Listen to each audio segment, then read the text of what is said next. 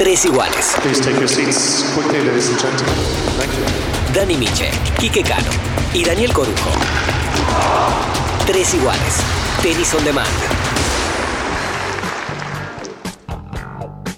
Bienvenidos, ¿cómo les va? a Un nuevo episodio de Tres Iguales. Estamos en RIR Radio, estamos en Buenos Aires los tres. Este, igual las hormiguitas viajeras son Quique y, y Dani. Uy, Este, pero, ¿qué pasa? ¿Contaste de los regalos que te trajimos? No, no me trajeron nada. No se hace así. que que nosotros queda no te trajimos. Ahora mal. trajimos regalos. Muy mal, no Sí, te trajimos nada. un regalito. Por suerte, por suerte, Sí. llegó la tabla de Piccadilly. Muy bueno. Muy bueno. Excelente Muy para aplauso. Un se llama, aplauso, ahí está. Hemos comido. Hemos, estamos comiendo ahora, estamos picando Excelente. con el invitado que estrena tabla de Picadelli, Sí. ni más ni menos. Y le entró, ¿eh? Él entró, Sí. ¿eh? no tuvo Bueno, lo hicimos a propósito, porque si invitamos a un jugador en actividad, te iba a decir, no, yo fiambre, estoy en pretemporada, que se entonces buscamos a un viejo retirado, Sí. Claro. este, y por eso Sí, pudo le disfrutar la... Le erramos. Nos comió todo. No comió todo, no, No, por terrible. eso. Fue a la red Sí. constantemente. Fue a la red más que cuando era jugador el señor Gabriel Marcos. Gaby, ¿cómo te va? Bienvenido a Tres Iguales. Muy rica picada, ¿eh? Muy rica picada, muy rica picada. Si te cayó algo mal, que no te cae nada mal, pero si tenés algo de, de indigestión, después te conseguimos algo en la santera. En la Claro, Santa, ahí claro, está. muy Nosotros bien. linkeamos todo. Le- tenemos que linkear todo. ¿Cómo Bueno, está Beto Mañas con Juan Ignacio Londres? Está muy contento. Está Tremendo. muy Ese contento. parche se ve por todos lados, Sí, ¿eh? sí, y además Londero Sí, te hace el favor de llegar a las finales, Sí, ¿no? claro. Está, está bien, ¿eh? Está y bien. si no está llega, bien. se lastima, ¿viste? Para Sí. que se ¿Te hable de él. ¿Te gusta Londres, no, Gaby? Sí, juega bien, juega muy bien. Una La aparición a los 25, ¿cómo se explica eso? Él siempre jugó bien. A mí me llamó la atención. Yo no es que lo conozco mucho, pero lo he visto eh, hace ocho años atrás y me llamaba la atención. Pero era el típico jugador que juega bien y no gana, que está lleno de esos. Y bueno, se ve que ahora hizo un clic eh, mental, emocional, hizo un cambio.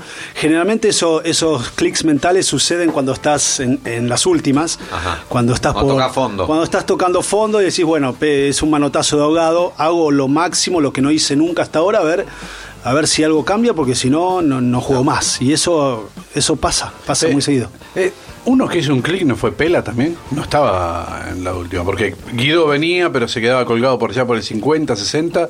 Este año, de repente, ganó su título, se mete en finales, eh, sale preclasificado, su mejor ranking es el segundo de Sudamérica. Muy bien, 24 del mundo. Excelente. Eh, oh, pero bueno, es distinta la historia de Londres, Sí. ¿no? Él fue, él fue bueno eh, en los últimos años, eh, siempre. Quizás no estuvo 20, pero estuvo alrededor del 50. Siempre fue bueno, pero ahora hizo eh, algo especial. Se lo ve contento, se, se- se lo ve emocionalmente equilibrado, que eso es lo que a veces hace que un, un atleta rinda mucho mejor. El amor, eh, los amigos, la pareja, la- el entrenador, no sé, un, un combo de cosas donde a él lo mantienen contento y eso se nota en la cancha. Decías de, de los clics y también eh, hay otro tipo de jugador que es el que vuela en su zona de confort. Por ejemplo, por- por- va por mi cuenta, Del Bonis. A mí Del Bonis es un jugador que de- debería estar 20 del mundo. Digo, está 60, me sacó el sombrero, firmo. Eh, no es, es un buen ranking, pero Está esto- siempre ahí, Siempre ahí. y cuando cae va a los jugar los Challengers. Se arremanga, tiene esa humildad de jugar Challenger, los gana. Porque te sobra paño, vuelve el 60-50 y no se anima o no quiere o no puede dar ese salto. Bueno, la respuesta la tiene él. Nosotros solo podemos opinar un poquito de afuera, qué es lo que pasa con él, pero, pero sí lo he visto en otros jugadores también. Eh, quizás están conformes con donde están, le falta esa explosión interna para, ¿no? para pegar un salto. eh, no sé a qué se puede deber. En el caso de él, yo no lo conozco mucho, realmente no lo conozco. Me parece un muy buen chico, un chico con un potencial, como decís vos, que está para más, está para más y, y está siempre ahí en el borde, se mantiene en un buen nivel, porque estar 60 no es nada fácil. No, claro. Pero bueno, yo creo que podría, tiene las armas para estar, para estar más arriba y que todo le vaya mejor en todo sentido, ¿no? Ganar más, eh, tener más confianza, ser más reconocido mundialmente. Tiene todas las armas para hacerlo, hay que ver qué es lo que pasa en su interior. Eh, ¿Hay jugadores para un ranking? O sea, lo que hablamos acá, ¿no? Decimos, se siente por ahí más cómodo, digamos, por ahí sin tanta responsabilidad y seguro entre los 100.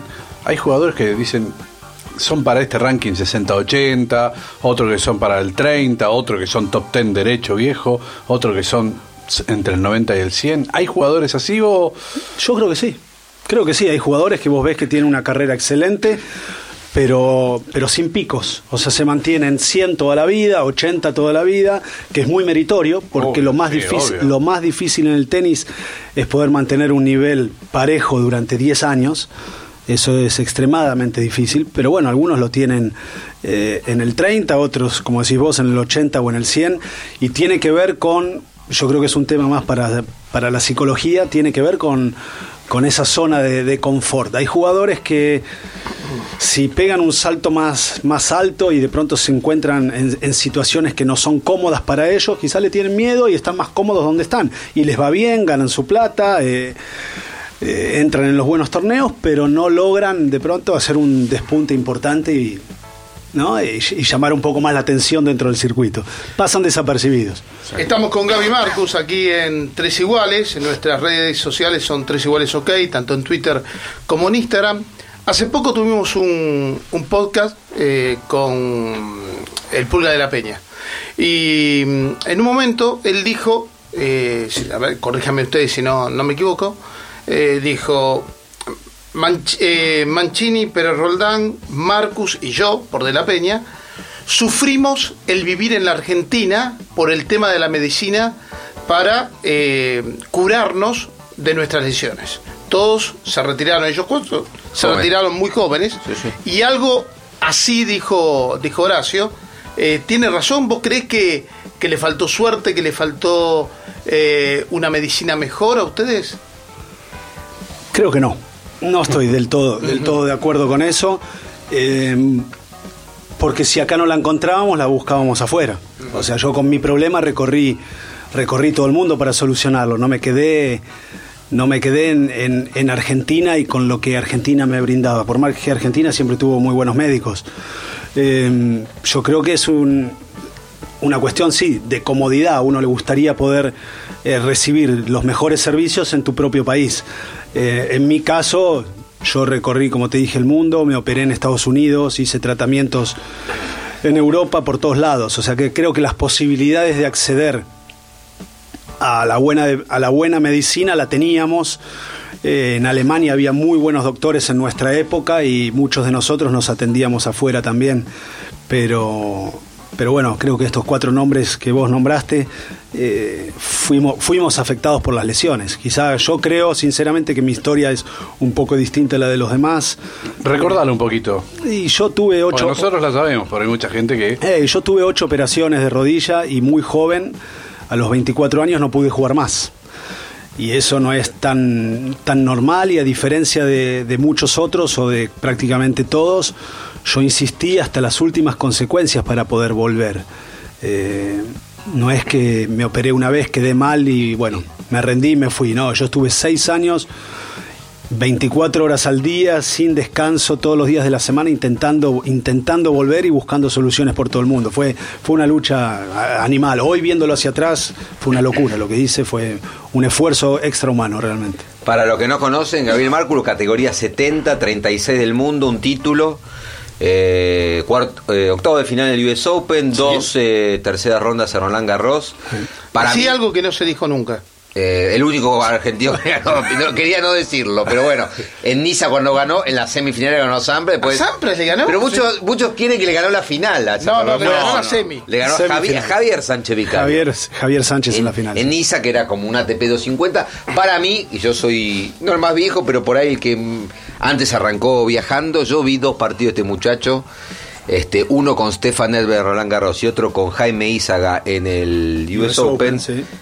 Era un jugador, este, Gabriel Marcus, te digo, busquen video, no sé si hay mucho, la verdad que no me fijé. un jugador técnicamente, pero impresionante lo que jugaste en serio. los dos No, en serio. y lo- y los dos un partidos- desperdicio, la rodilla esa, pues un pibe para, para estar top 20, 10 años. Y los dos partidos que ganó Montevideo hace Sí. 25 años en esa época con Uruguay, que era un horno.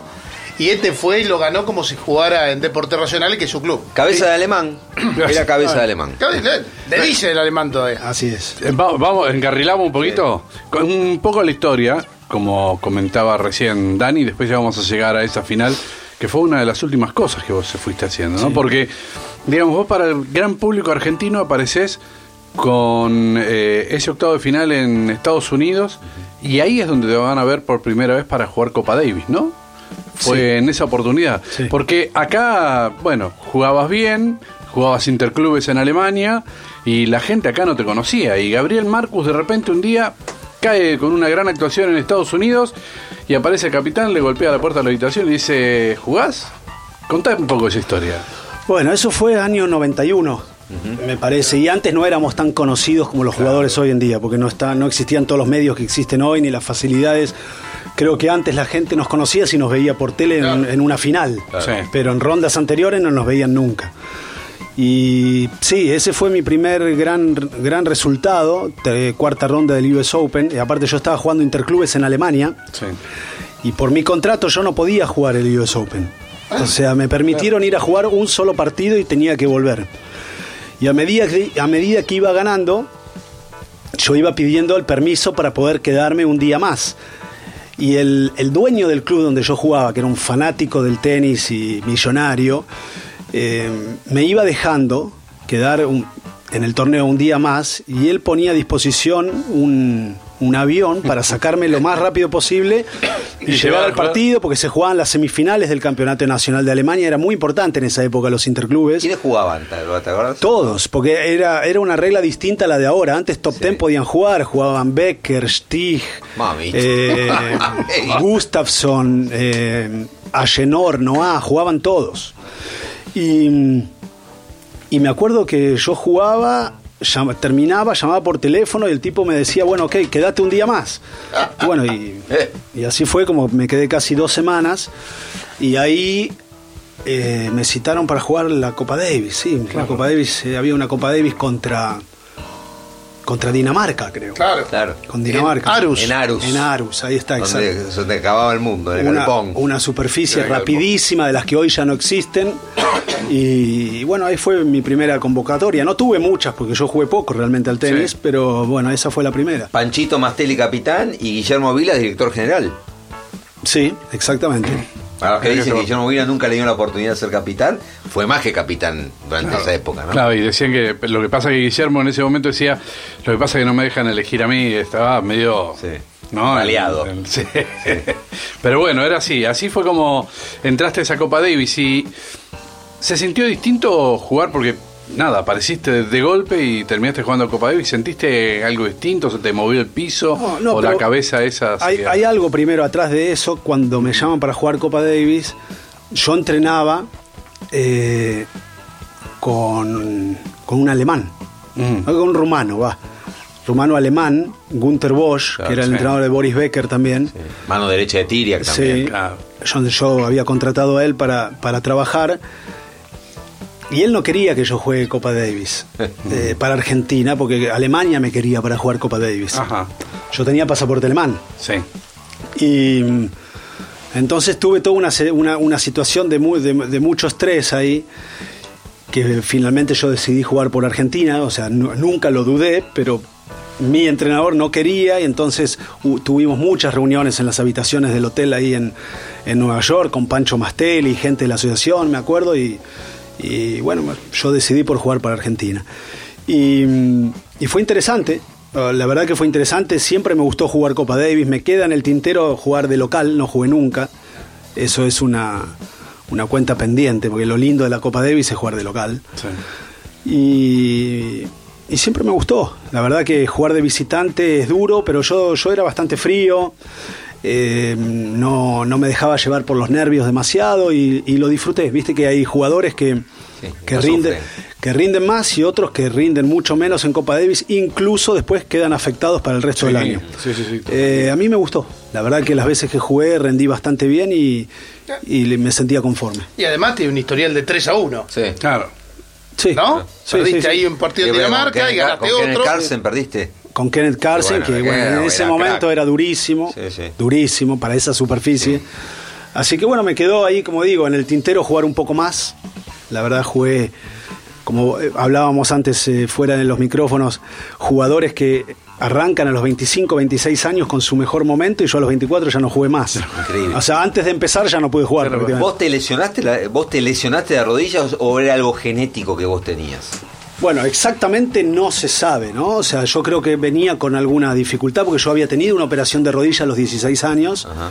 Después nunca más tuve problemas hasta el famoso accidente que tuve en, en- en Roland Garros y ahí desencadenó todo el, el terrible problema en, en mi rodilla. O sea que fue una lesión, fue una lesión.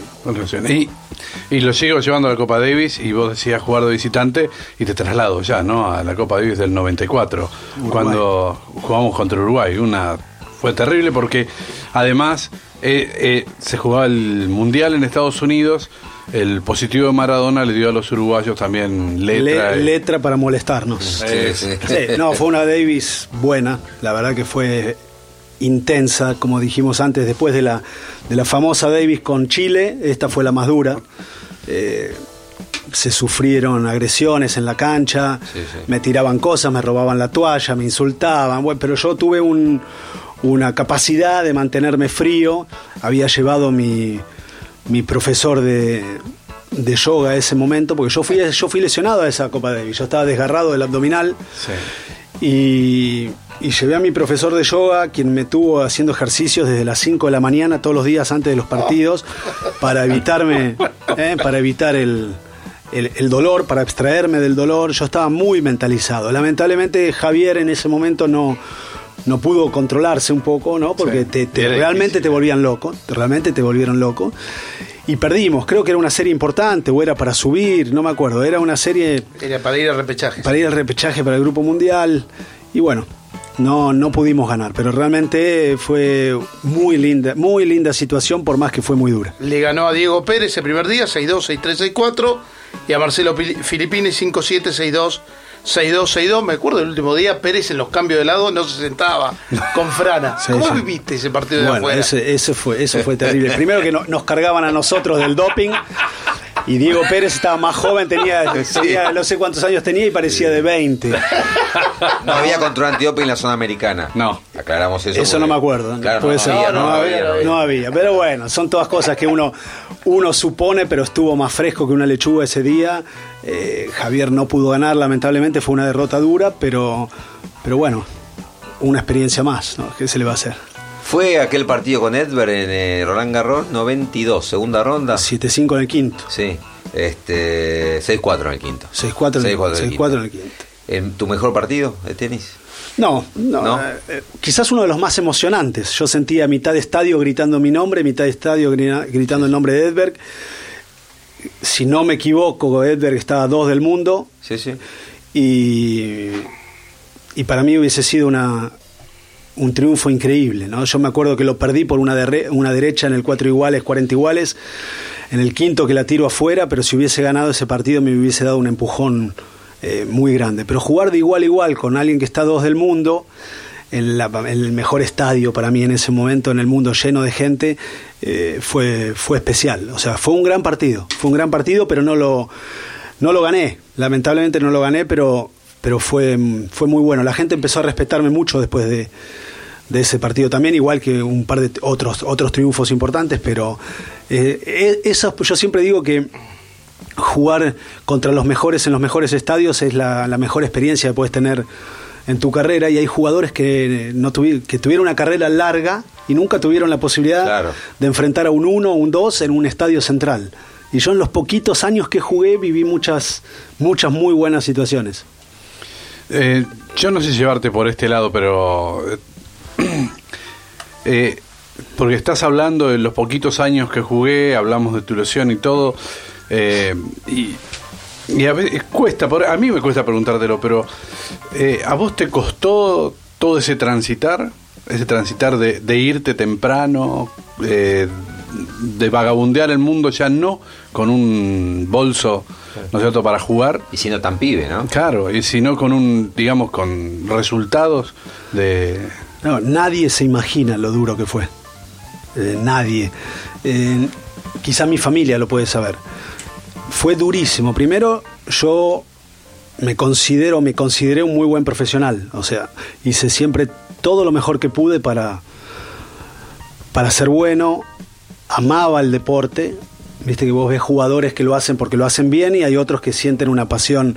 Yo era disciplinado, apasionado. A mí me encantaba. Sinceramente me encantaba y lo, lo sentí como una, una injusticia tan grande. Y iban pasando los años y no podía salir adelante. Me operaba acá, me operaba en Estados Unidos, viajaba por todo el mundo. Gasté todo lo que tenía ahorrado para curar mi rodilla. O sea, di todo y podría haber dado más también.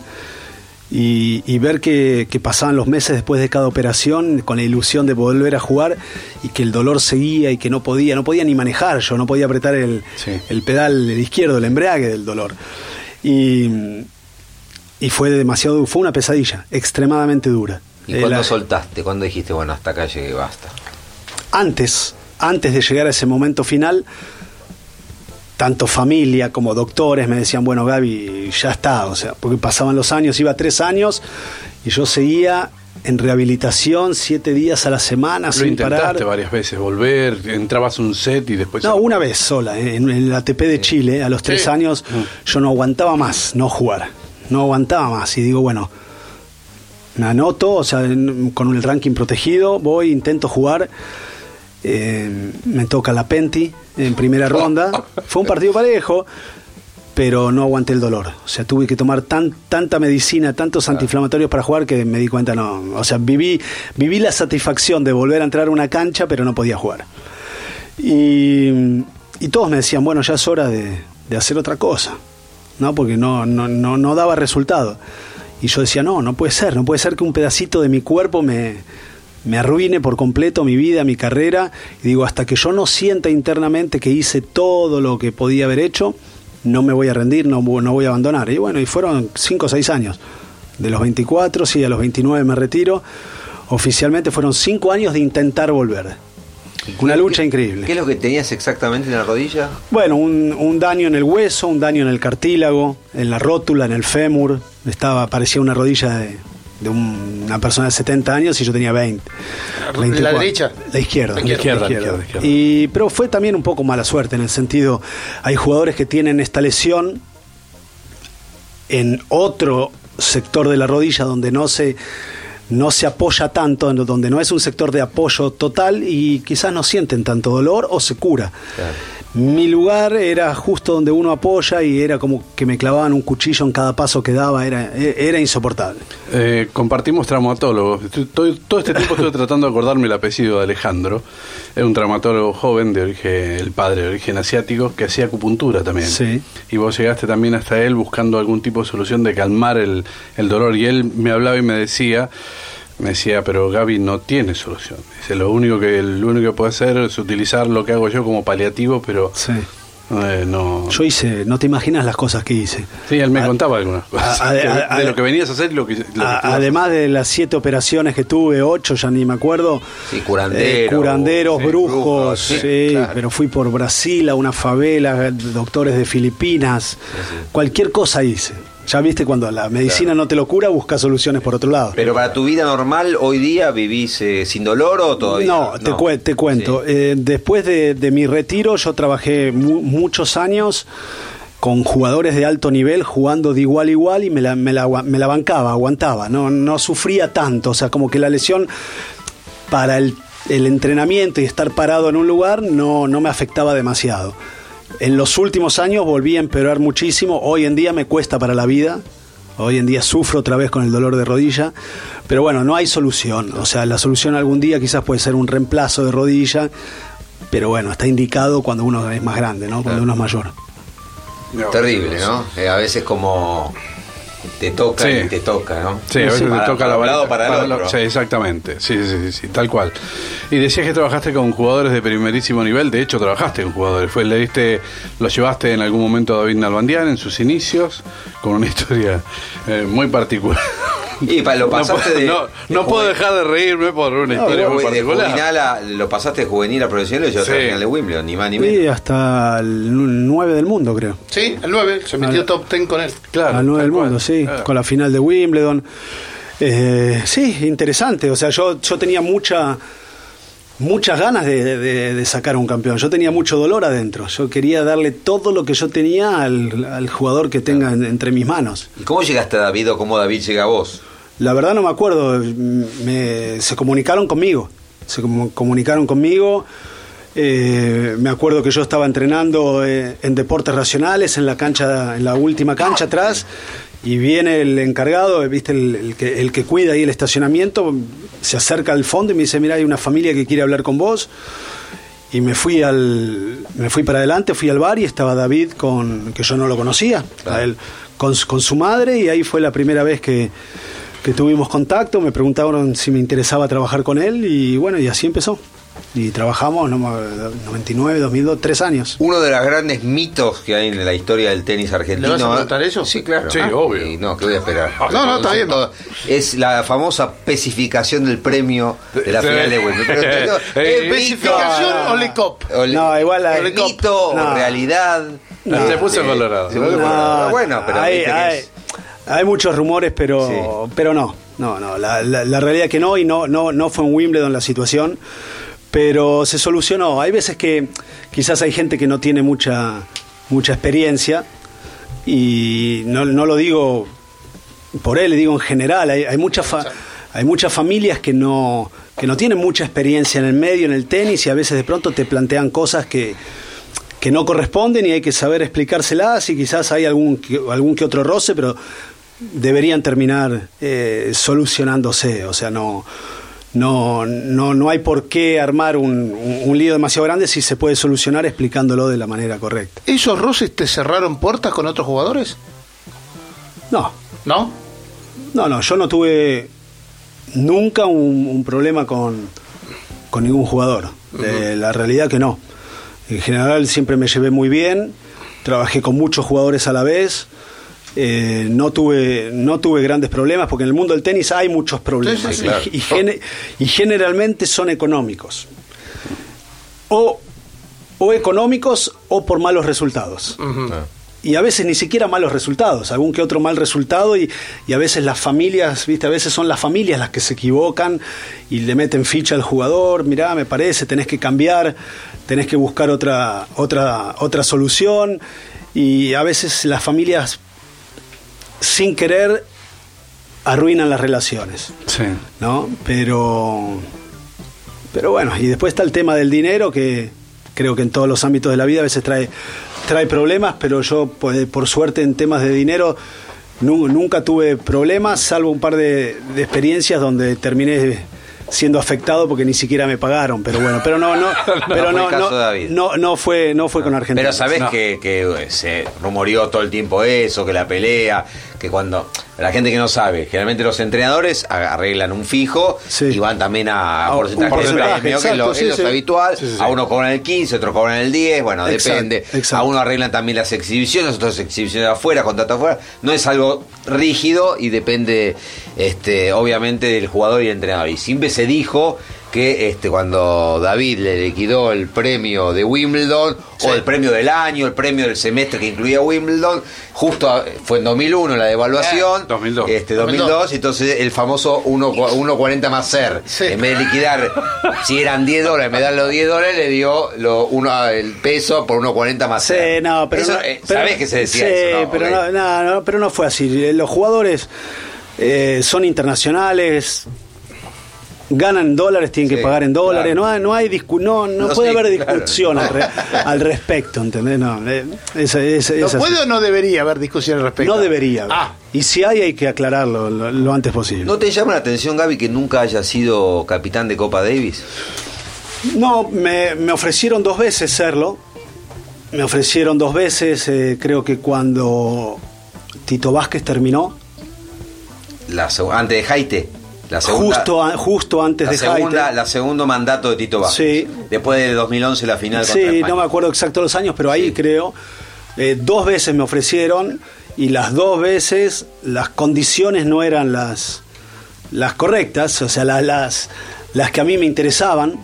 Por ejemplo, No, por ejemplo, una regla que puede ser entendible a medias, que si uno es capitán de Copa Davis no puede trabajar Sí, como entrenador en el claro. resto del año, a mí no me cerraba, o sea, de pronto hay otros otras personas que ya están hechas, Claro. ¿no? Y que, bueno, pueden dedicarse a... Sí. a- Se a- pueden dar el lujo de eso. Claro. decir, bueno, soy capitán de Copa Davis, voy a dos, tres eh, series y el resto del año no hago nada.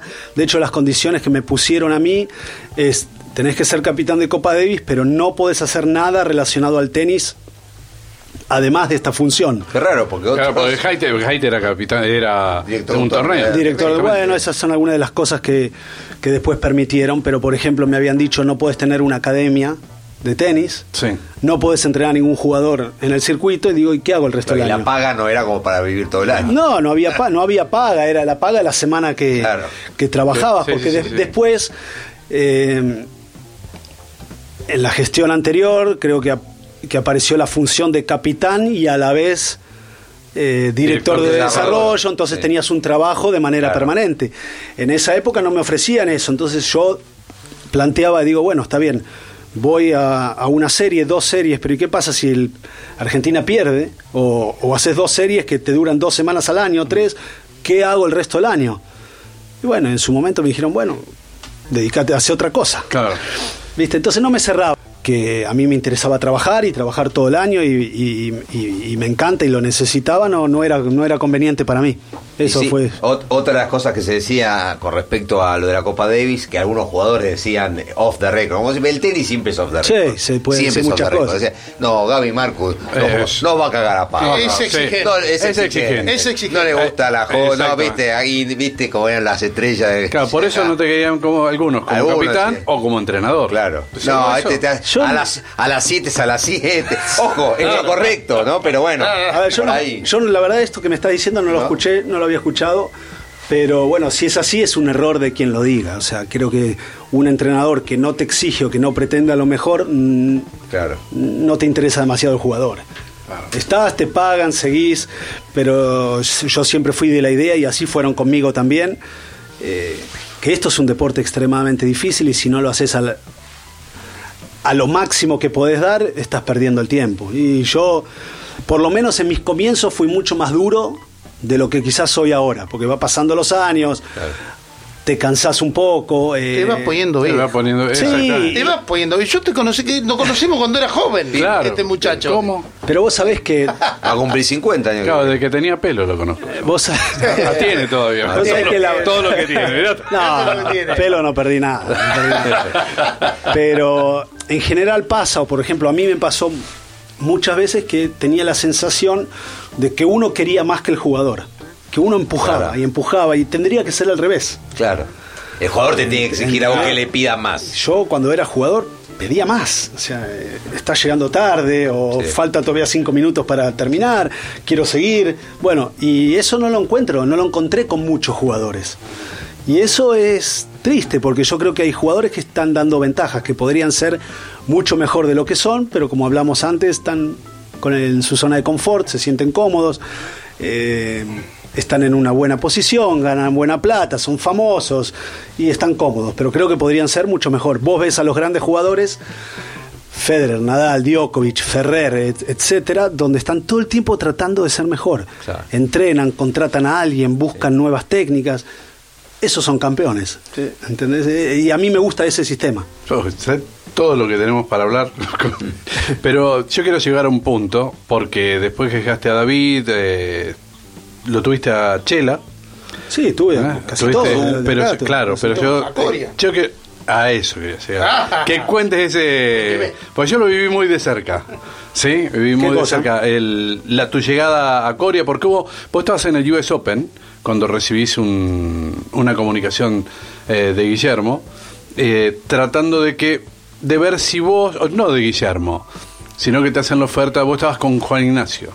Sí, bueno, otra vez. Porque no- quiero, no, porque eh, que- quería llegar a eso y al tema de exigencia y que habías encontrado vos, ¿no es cierto?, en, como respuesta justamente de estos chicos, no sé, habías encontrado esa respuesta que vos ibas a buscar y además, bueno, que cuentes lo que sucedió porque justamente fue el, el escalón anterior a que Guillermo, eh, a, a la operación de hombro y que Sí, Guillermo se a ver, caiga, ¿no? no sé, eh, no sé muy bien exacto a qué, a, a qué te referís, pero con... Y tampoco me acuerdo exacto las fechas, en los momentos. Pero mm, con Coria tuve un acercamiento, o sea, ellos se acercaron a mí puntualmente, em, no me acuerdo la fecha, pero en un momento donde yo estaba trabajando con Chela y Masú. sí. No, yo estaba trabajando muy bien con dos grandes jugadores. Eh, Guillermo quería entrenar conmigo, creo que había, te- creo, no me acuerdo bien, que había terminado justo con Mancini. Ah, sí. eh, a ver, sí, con él. Sí, sí, hab- había terminado con Mancini. Eh, tiene una reunión conmigo en el, en el abierto, en el, en el ATP de Buenos Aires, que quería entrenar conmigo. Y yo no podía, o sea, no es que no podía, yo le dije que no, le dije que no porque estaba trabajando con dos muy buenos y un jugador como él, que estaba dos del mundo, requiere mucha atención y yo le digo, mira, no, no me parece correcto estar entrenando a tres a la vez de tu nivel. Y él me decía, no, no importa, yo me adapto, yo quiero, me gustaría. Bueno, yo le dije que no, en ese momento, no, como que no podían creer que yo le diga que no a un dos del mundo, pero la verdad sentía que no podía hacer un buen trabajo y a mí eh, siempre me gustó respetar con quien yo estaba. ¿no? Ya me, me pasó muchas oportunidades en mi carrera que recibo llamados de jugadores de mucho más nivel, entre comillas, ¿no? De, de los jugadores con los que yo trabajaba y yo no los podía aceptar. O sea, yo mantenía mi palabra con quien estaba trabajando. Y entonces yo le dije que no a, a Guillermo en ese momento y, y continué con quien yo estaba. Y después hay una segunda situación en... Él juega la final de Roland Garros, él juega la final de Roland Garros, Claro, estaba con. Blanchino. Claro, él pierde la final de Roland Garros con Gaudio y yo en Roland Garros termino con Masú. Sí, hubo una situación ahí en, e- en ese momento que, no, que no, no me gustó. Terminé con Nico, que venía trabajando hace cuatro años.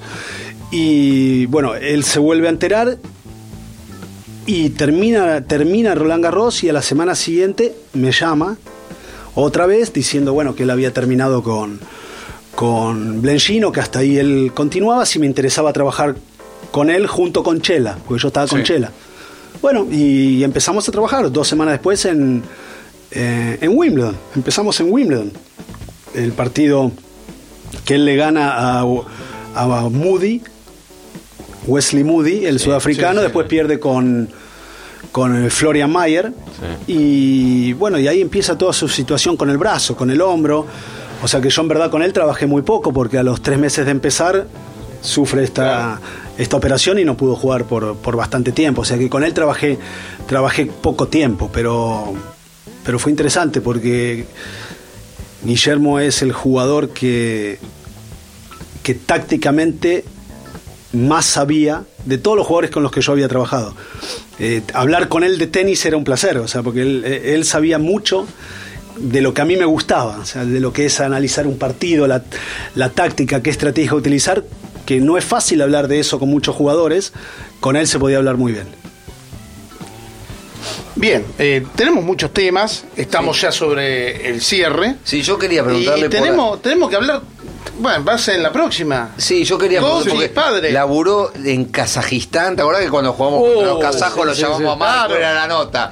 Que hablaron de Korolev, de Sí. Golubev, no, de todos fue, esos. Fue a China, estuvo Sí. trabajando en China, con Paquito Cabello. ¿Tuviste con Gulbis también? No. No, con Gasquet. Con, Gas- Con sí. Gasquet. sí. Con Gasquet. ¿Cómo le gustaba Sí. la fafafa, la joda a Ricardo, No, no? pero, pero- pero eso son la- las cosas que, que cree la gente y no, No. la verdad que no, ahora te puedo contar.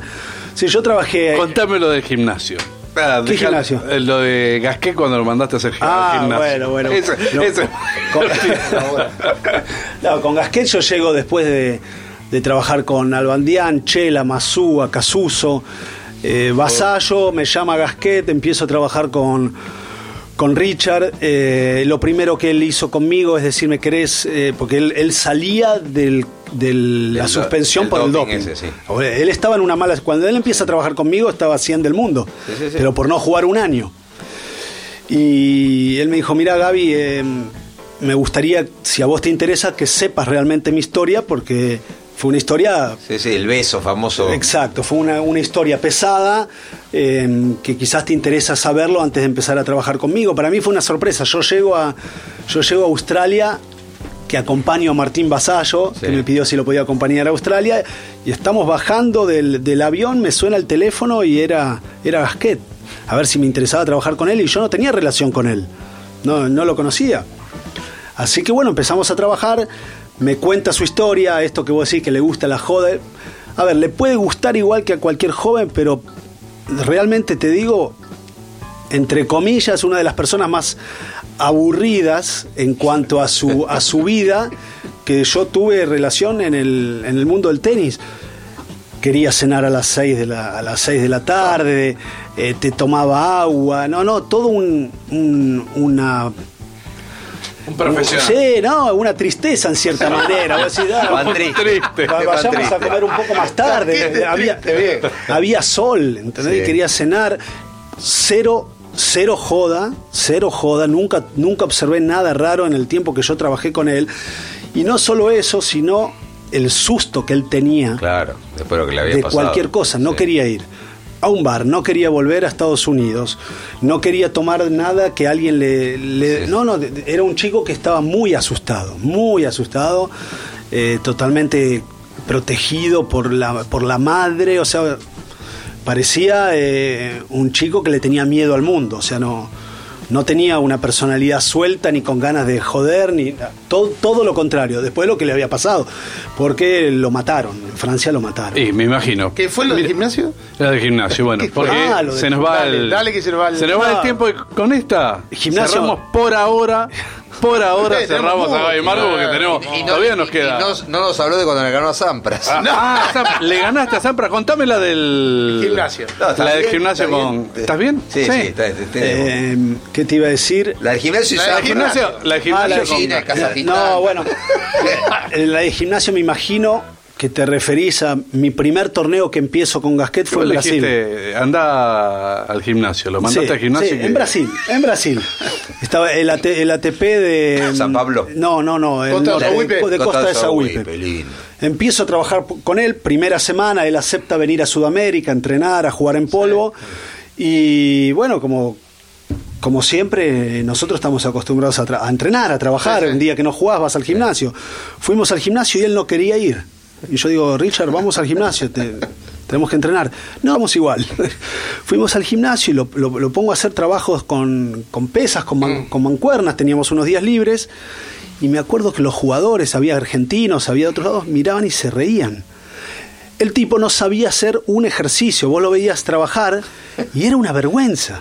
O sea, como alguien que le enseñás por primera vez a levantar una pesa, Claro. que era lo más normal del mundo no para hacía, nosotros. nunca hacía, nunca entrenó con Dice, pesas. nunca en mi vida hice esto. Le digo, bueno, acostumbrate porque esto es, esto es básico. Y el tipo fue bueno, había sido bueno, 20 del mundo, 10 del mundo. Bueno, Sin ir al gimnasio. en gimnasia me voy a cansar. Y le digo, no, es al contrario. Vamos a entrenar físico para que te canses menos. Aparte, él venía de un año muy malo. O sea que fue toda una lucha para que acepte trabajar con un preparador físico. Fue una, una anécdota interesante, pero en el gimnasio estaban todos muriendo de risa, no podían creer. Y yo menos lo podía creer. Hoy salís a la cancha en Niza para jugar contra Pedrito Sampras. Sí. ¿Qué te acordás de aquel partido? Bueno, me acuerdo, primero yo entrenaba con esta, con esta persona, con Gunter Con Bosch. Gunter Bosch, sí. Eh, que lo interesante de trabajar con él, era una persona mayor, es que él había trabajado con gente mm, muy buena.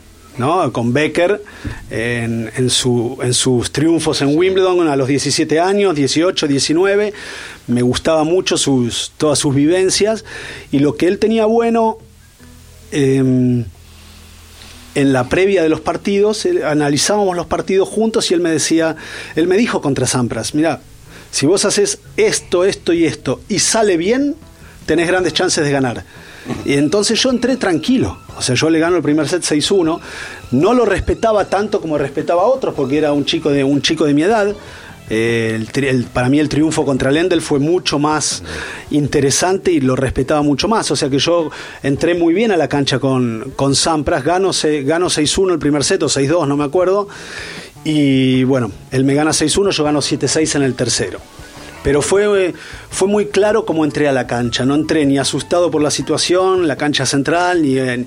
Sampras creo que ese año termina número uno del mundo. Eh, me gustaba el hecho de, cuando trabajaba con esta persona, de entrar a la cancha con seguridad, que eso es lo mejor que le puede pasar a un jugador. Y yo con él entraba seguro. Así que fue una preparación muy buena.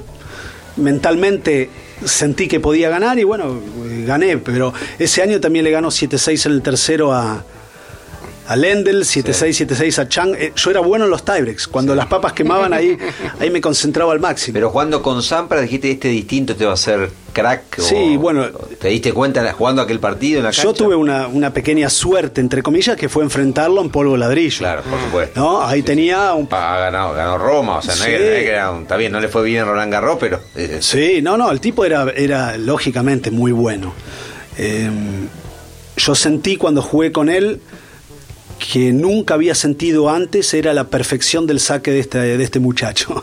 Eh, creo que nadie en la historia llegó a sacar como, como sacó él con la efectividad que tenía él. Lo que pasa es que yo devolvía muy bien, pero si, si tu devolución no era grandiosa, sí.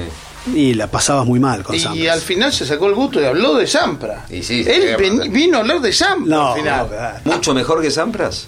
Mm, no, lo, no creo que sea mucho mejor que Sampras. Eh, Porque como que eh, juega jugó muchos más años que Sampras, Sí, por, eso sí, tan- por eso tantos triunfos más, pero yo los veo muy similares. La única diferencia que veo entre, entre los dos, quizás eh, Sampras se animaba y jugaba más en polvo de ladrillo, y, y, eh, Federer, perdón, Claro, y, ganó Roland Garros, y- claro, y Sam- claro. y Sampras no, no quería jugar directamente, pero eh, yo los veo muy, los veo muy, muy parecidos. Y Sampras fue seis años número uno del mundo, o cinco. Esos son para especiales, o sea, yo, yo los veo, yo los veo muy, muy, muy parecidos.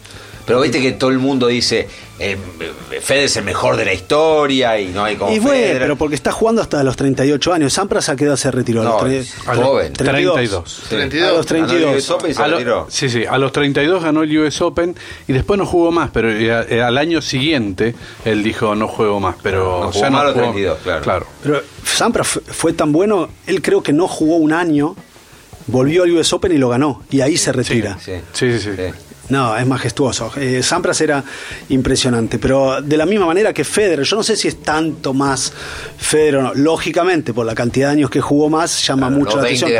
Pero hay que ver, no sé, yo no sé las estadísticas, pero Federer quizás a los 32 cuando se retiró eh, Sampras, Sí. no sé si tenía tan tantos más triunfos. pasado. Lo había pasado posiblemente, pero yo los veo, yo los veo al mismo nivel. ¿Y Eh, Nadal y Djokovic? Para mí, para mí Nadal es el mejor. Ah, mejor Nadal. Para mí Ah, Nadal es el mejor, porque lo que, lo que Nadal logró con sus limitaciones, con un montón de cosas que la gente no sabe, de sus problemas físicos, de terribles problemas que él tuvo, en su tenis para mí Nadal es, es el mejor. Eh, Sí, ver, finito, finito. fini- estamos hablando finito, estamos hablando que es mejor por el esfuerzo que él tiene que hacer cada día para rendir como rinde. Lógicamente a Federer todo le resulta mucho más sencillo, pero el esfuerzo que hace Nadal es, es impresionante. Y con sus limitaciones, haber ganado Wimbledon, ganar todo lo que ganó y, y seguir mejorando cada vez es, es impresionante. Yo quería preguntarle aquí que Dani. Ya, este, se habló de Sampras, ¿eh? No, ya sé. Ah. Agradecer como siempre a la gente de la Santé, Sí. por supuesto, de RIR Radio y bueno, haber disfrutado de este la picada Picadelli. Uy, sí, está muy bien el club. Estaba muy rico, pero yo quería que, que nos cuentes alguna anécdota como para ir cerrando del multimillonario dueño presidente de la Federación Kazaja de Tenis. ¿Cómo te llega a vos? Nosotros lo vimos, porque fuimos Sí, a, sí. a Astana con Quique a ver la Copa Davis. Tipo se sentaba, tipo el señor Burns, terrible, y lo tenía a los pibes, les dijo a los pibes de los colegios, si no vienen el viernes, lo mandamos hasta a Siberia. Bueno, para mí fue para mí fue difícil esa Copa Davis que jugaron contra Argentina porque el- estábamos en Argentina Jugamos y dos yo- veces, una fue acá y y otra una que allá, lo pero vimos. la que jugaron acá, yo estaba trabajando con ellos y estábamos acomodísimo. El, el señor este es un señor eh, que la gente le tiene un respeto y un miedo Cagazo, terrible, un cagazo sí. terrible.